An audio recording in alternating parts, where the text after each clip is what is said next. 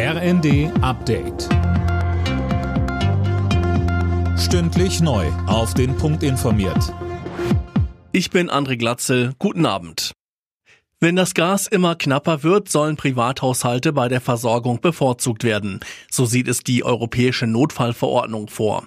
Doch diese Priorisierung stellt Bundeswirtschaftsminister Habeck jetzt in Frage. Er sagte heute in Wien, Niemand soll frieren aber dass private Haushalte auch ihren Anteil leisten und dass eine dauerhafte oder langfristige Unterbrechung von industrieller Produktion massive Folgen auch für die Gesamtwirtschaft hat, für die Menschen im Land, für die Versorgungssituation.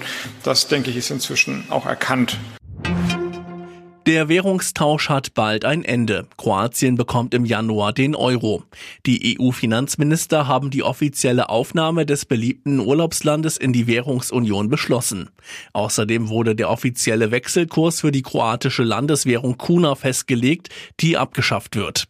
Mit Kroatien gehören dann insgesamt 20 EU-Länder der Eurozone an.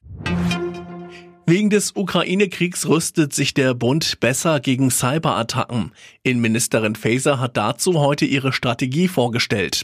Unter anderem soll das Bundesamt für IT-Sicherheit zu einer Zentralstelle zwischen Bund und Ländern ausgebaut und der Verfassungsschutz gestärkt werden. Bei der Fußball-EM in England steht für die deutschen Frauen heute das zweite Gruppenspiel an. Nach dem 4 zu 0 Auftaktsieg gegen Dänemark geht's gegen Spanien. Verteidigerin Marina Hegering.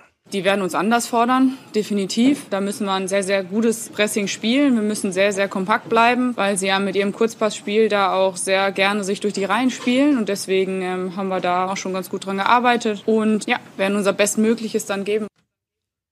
Anstoß in London ist 21 Uhr. Alle Nachrichten auf rnd.de